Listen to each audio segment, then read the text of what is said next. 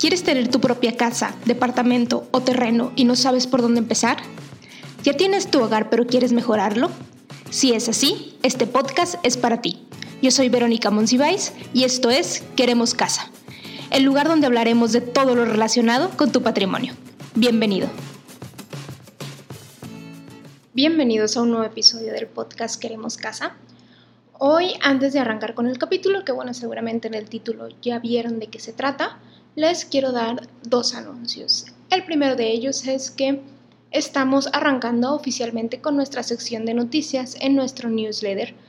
Eh, están sucediendo tantos cambios en el Infonavit, en créditos hipotecarios, la situación en nuestro país que hace que cada vez salgan más notas, análisis y cosas sobre cómo comprar casa y cosas así, que me gustaría compartírselas a ustedes, obviamente filtrarlas, eh, escribir mi opinión al respecto y todo eso. Entonces voy a estar eh, enviando un newsletter, que es un envío semanal, no se me asusten, no los voy a bombardear con cosas pero va a ser información súper filtrada para que ustedes puedan analizar ahí pues, y estar actualizados, ¿no? Aparte de lo que pues ya exponemos aquí en el podcast, sino que ya más bien ahí es como la nota, la fuente directa y el análisis. Entonces, ese es el anuncio número uno. Se pueden ir a inscribir en nuestra biografía de Instagram, dan clic en la liga y seleccionan la opción Queremos Newsletter y listo.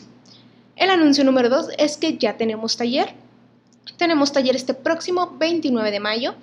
Ya hay inscripciones abiertas, ya hay personas inscritas, muchas gracias a los que ya se inscribieron y a los que no todavía lo pueden hacer, entonces ya igual en nuestro Instagram, en la liga, seleccionan la opción taller, comprar, cómo comprar casa y ahí les aparece temario, costos, preguntas frecuentes, cómo inscribirse, cómo pagar, todo les aparece ahí. Entonces, pues bueno, eh, ya están abiertas las inscripciones y adelante.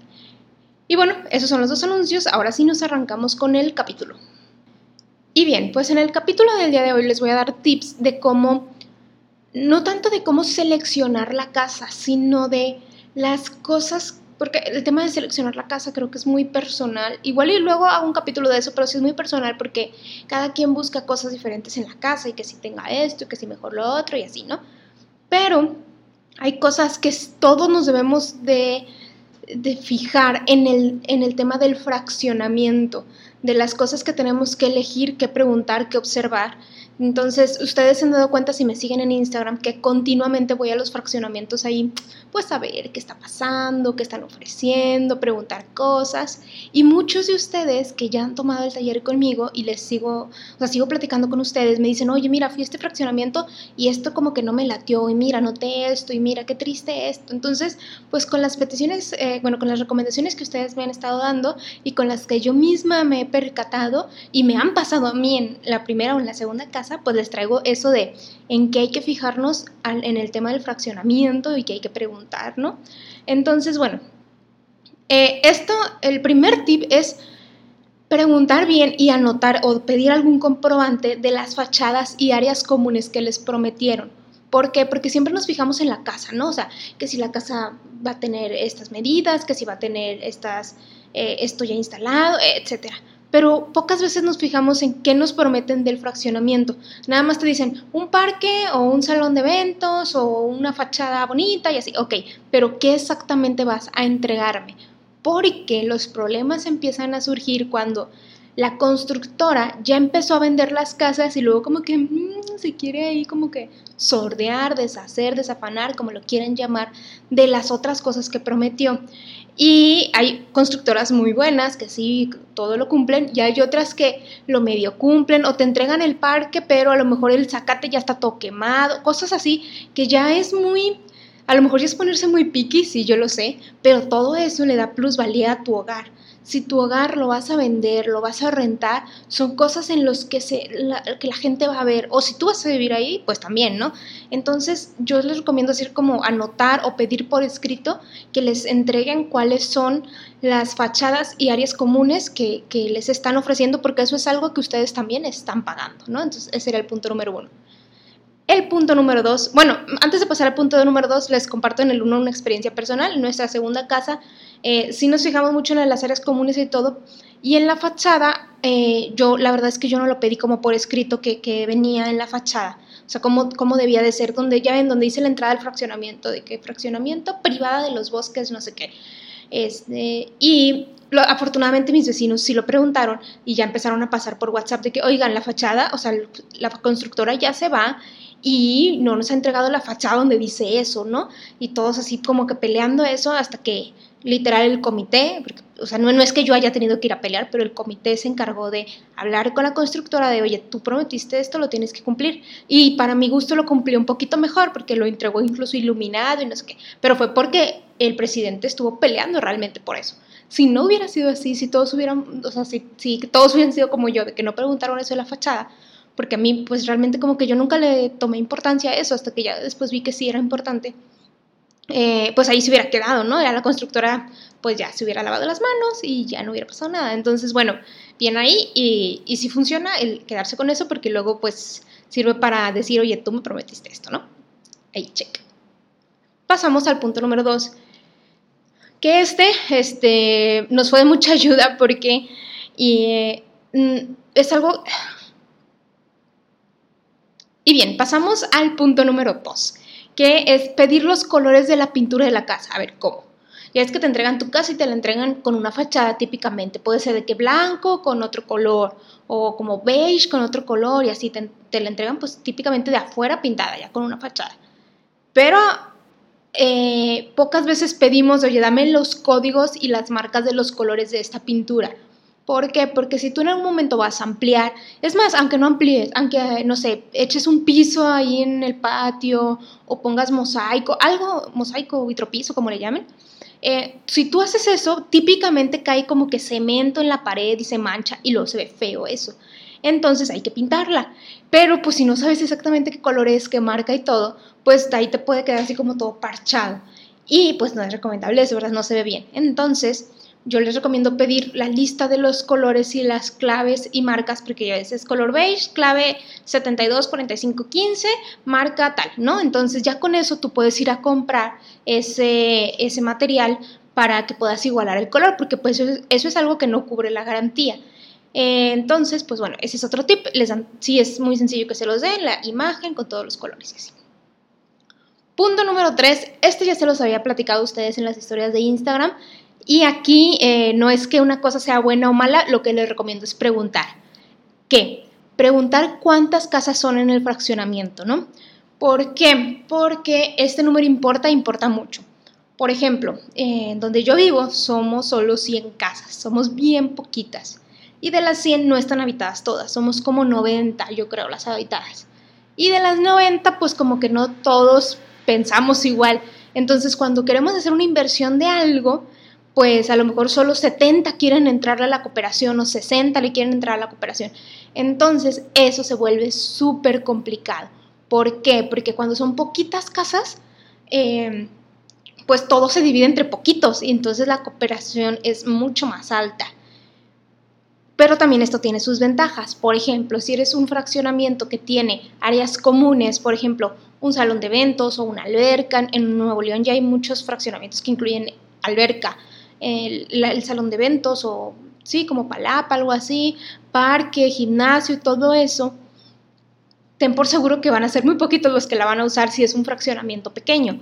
Pero si es un fraccionamiento grande, pues va a haber problemas de cuándo apartaste tú eso y tú cuando quieres la alberca y tú cuando quieres el salón de eventos y todo ese tipo de cosas que entre vecinos hay que lidiar pero la aportación se divide entre más. Entonces, todo tiene, o sea, o que sean poquitas casas o que sean muchas casas, tiene sus pros y tiene sus contras. El punto es que prefieran ustedes, porque esa es la clave, o sea, el que prefieren, si decir, oye, yo quiero un poquito más de exclusividad aunque pague más y no estar lidiando con tanto problema, o oye, no, o sea, no, no quisiera yo pagar... Eh, cooperaciones o mantenimientos de, fraccionamiento de hasta mil pesos que los, que los he visto en Nuevo León. Entonces, mm, ahí les recomiendo nada más preguntar y entre pareja decidir eh, si, si, la van a comprar en pareja o individual, qué es lo que realmente quieren. Punto número cuatro. Y este eh, me lo mandó uno de ustedes, me lo acaba de contar. Fer, una chica que tomó curso con nosotros, que anduvo viendo ahí los fraccionamientos, pues ya tomó el taller y lo ya anduvieron viendo, ya, de hecho ya están, eh, ya compraron y me contó que habían visto hace tiempo unas casas y como que, ah, les gustaron.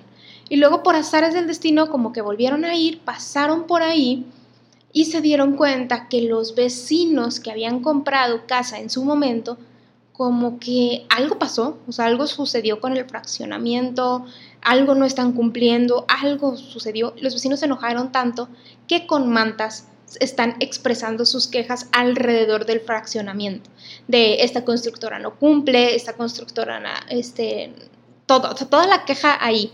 Se me hizo muy fuerte porque no me había tocado ver algo así. Sí me había tocado saber que se quejaban pues en redes sociales o en, como decía Hernando de María, que se quejaron en apestan.com, cosas así, pero no me había tocado ver que, en, en las colonias hubiera esas mantas con quejas. Entonces, yo les recomiendo, pues por sí o por no, darse una vuelta, o sea, rodear el fraccionamiento por completo para ver si están eh, las mantas o algún tipo de queja o algo que esté ahí plasmado. Y una que me pasó a mí, de hecho fue en ese mismo fraccionamiento, entonces ya me parece como una alarma. Yo lo fui a ver, el fraccionamiento, pues nomás como por cultura general. Y fui a verlo y me sorprendió mucho que en la primer, o sea, entramos, la caseta de ventas estaba al final entonces tú entras y ves todas las casas. Y me sorprendió mucho que en la primera línea ya decía se vende. Y dije, oh, oh, esto no está bien. O sea, mm, habrá a lo mejor quien compre para invertir y luego revender, pero no es muy común. Sucede más como en los departamentos o sucede que compras para poner en renta, pero compraban y ya, ya estaban en venta. Y eso se me hizo raro, este, más porque es un fraccionamiento que es típicamente habitacional. No es un fraccionamiento de esos que compra la gente como para invertir y así, no. Es un fraccionamiento donde la gente elige para ir a vivir. Y me llamó mucho la atención. Y luego pues Fer me contó esto, entonces dije, mmm, vaya, vaya, esto está raro. Entonces, bueno, yo les recomiendo darse la vuelta por el fraccionamiento, o sea, por fuera del fraccionamiento y entrar al fraccionamiento e irse así como por las calles, por las colonias. Se va a ver un poco raro quizá porque luego los vecinos me ha pasado que dicen, oye, anda un carro dando vueltas. Eh, pudiera ser que alguien les diga algo así, pero pues nada más pregunten, este, tal, o tal cual sean claros, oigan, estoy pensando comprar aquí y ya por si les llegan a preguntar, pero todo bien. El siguiente punto es preguntar a qué servicios está afiliado. ¿A qué me refiero con esto? Cuando compran un fraccionamiento nuevo o incluso casa usada, típicamente hay ya un contrato hecho de servicios o un convenio, sobre todo en los fraccionamientos nuevos de, oye, en, este, en esta colonia solo entra el servicio de internet de Easy. Y en esta colonia, por ejemplo, en la colonia donde yo vivo, eh, Además de que solo entra Easy, el servicio de luz no es por recibo, sino es por tarjeta. Es otro mecanismo que no sé si está funcionando o no. A nosotros como que nos gusta y no, porque es una tarjeta que tú la pasas por el medidor y con esa tarjeta vas y pagas a la Comisión Federal de Electricidad o a Farmacias del Ahorro, ya hay varios puntos, ha ido creciendo, pero al inicio solo era ahí en los cajeros de la Comisión Federal y es todo un batallar porque hay uno por municipio literal. Pero lo bueno de esto es que, como nosotros que estamos bien olvidadizos, se nos olvida pagar la luz, te cortan la luz, vas, lo pagas, regresas y se activa la luz de inmediato sin ningún tipo de comisión, cargo ni nada. Solamente es, algo así como cuando, no sé, como cuando te cortan el plan del celular o algo así de, ah, pagas y ya se te activa, así funciona lo de la luz. Y otra cosa que me gusta de ese servicio es que es muy exacto, o sea, no hay como fallo en la lectura, entonces a nosotros nos sale la luz que nos debería de salir. Eh, siempre hay muchas quejas de no, la lectura de la luz está mal y están inflando, no sé qué, a nosotros nunca hemos tenido ninguna variación, ni picos, nada, todo en orden. Pero esto, eh, esto es algo, un convenio que ya estaba desde el momento en el que compramos el fraccionamiento, de va a ser este internet y va a ser ese esquema de luz, que es con la Comisión Federal de Electricidad, pero es bajo ese esquema. Entonces, esto es algo que yo les recomiendo preguntar desde antes, para que sepan, a lo mejor no es tan fuerte como que, ah, no, no voy a comprar casa ahí porque solamente tienen este internet, este patito o internet de Telmex o internet, no sé, algo así. A lo mejor no es un motivo tan decisivo, pudiera ser que para alguien sí, no lo sé. Para mí no es tan decisivo, pero sí es importante saberlo. Porque al momento de que quieres contratar, luego ahí andas investigando, oigan, ¿qué internet es aquí? Oigan, y este no sé qué, oigan, y no puedo meter este. Y hay convenios de que por años, y no puedes meter otro servicio. Eh, hasta que se pueda abrir o hasta que haya alguna conexión cercana, todo un rollo, ¿no? Que ya luego sacaré un capítulo de eso de los servicios. Eh, pero si es algo que es importante o que les recomiendo preguntar desde un inicio. Si, por ejemplo, trabajan desde casa y todas esas cosas, a lo mejor el tema del Internet influye muchísimo para ustedes. Entonces, bueno, les recomiendo preguntarlo.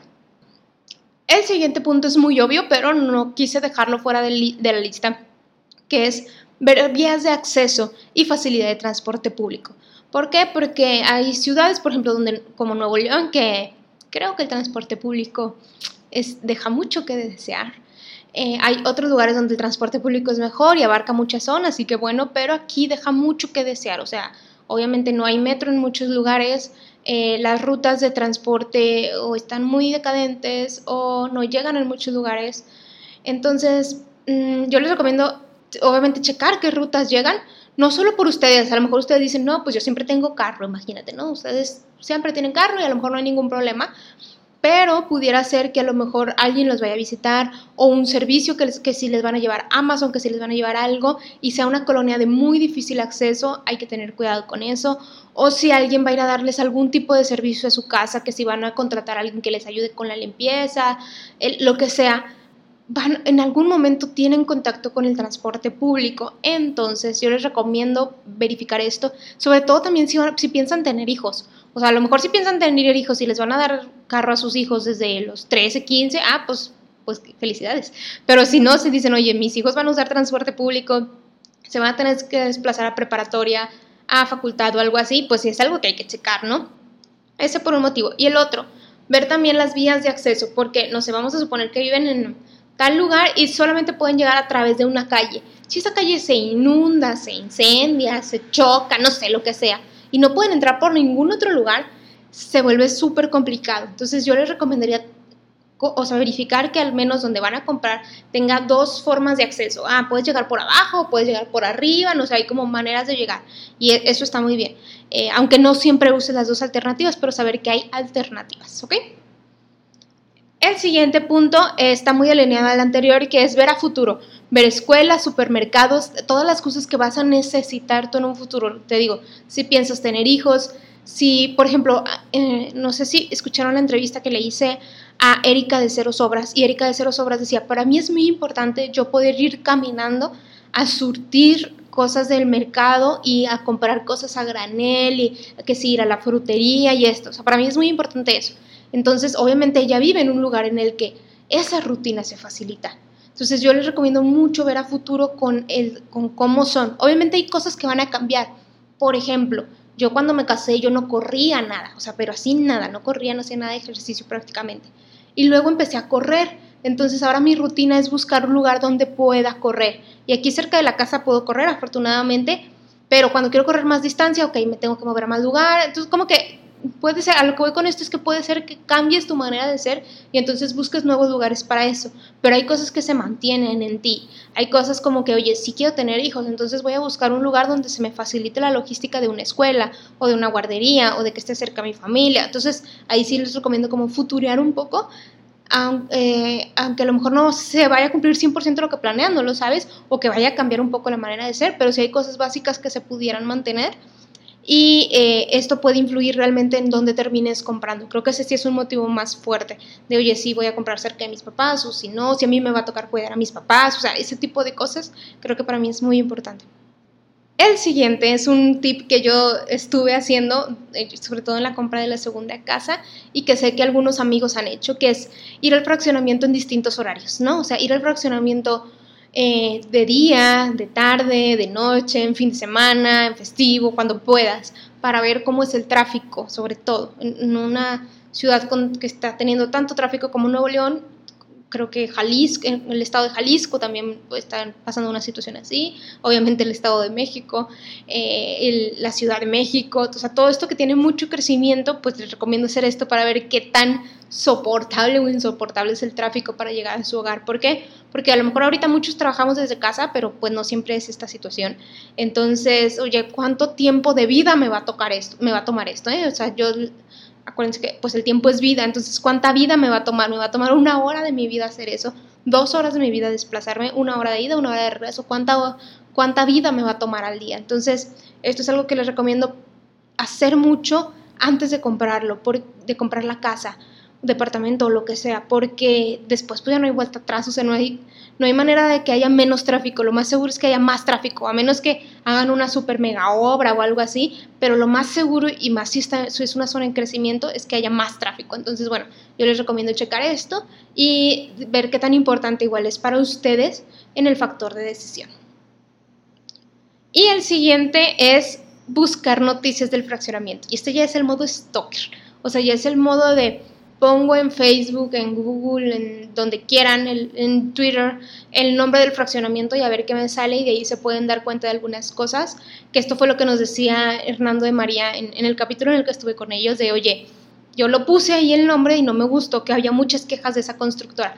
Que ojo, siempre hay quejas de todas las constructoras, o sea, de todas, más bien es de cuántas hay menos quejas o qué tan realistas son las quejas yo me encontré una queja de una persona y decía, es que hace cinco años compré la casa y no me están respetando garantía. Mm, probablemente ya no cumplas garantía. O sea, también hay que saber analizar lo que nos están, de lo que se está quejando la gente, ¿no? Eh, a veces nos quejamos por muchas cosas que ni siquiera aplican. No, es que con esta constructora me estoy tardando un chorro en pagar la casa. Ese no es un tema de la constructora, es del crédito que tienes. Entonces hay que saber analizar. Pero pues si hay algunas muy, muy... Eh, quejas muy certeras, hay unas quejas muy fuertes. Entonces yo les recomiendo googlear, no está de más.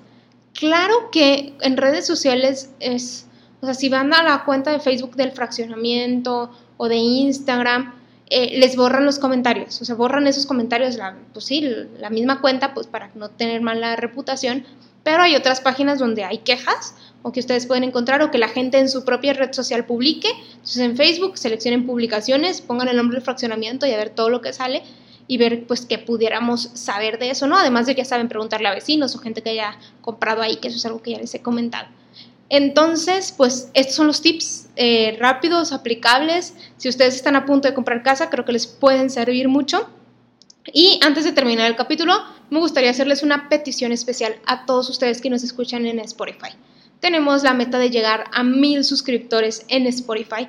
Estamos a, creo que nos faltan como 100. O sea, obviamente mucha gente nos escucha, pero a veces no sigues el podcast. O sea, nada más lo escuchas, pero no le das seguir. Y eso es muy importante para el podcast porque eh, Spotify te posiciona mejor y da a conocer más tu podcast. Entonces, si tú nos escuchas, tu manera de apoyar este proyecto es darle suscribir y eh, así en, Spotify. Si también este, en YouTube lo puedes hacer, adelante, porque también hay, hay, otra meta que tenemos. Ya saben que yo soy mucho como de metas, ¿no? De hay que alcanzar esto y hay que hacer esto. Entonces, sí lo pueden hacer en Spotify y en YouTube, se los agradecería un montón. Si ahorita están así rápido escuchándonos, con que nos sigan en Spotify es suficiente. Y bueno, pues los dejo, ya saben, el contacto en Instagram, estoy ahí como queremos casa y ahí podemos seguir platicando, dudas, recomendaciones, comentarios. Nos vemos y espero el capítulo les haya sido de mucha ayuda. Nos vemos la siguiente semana.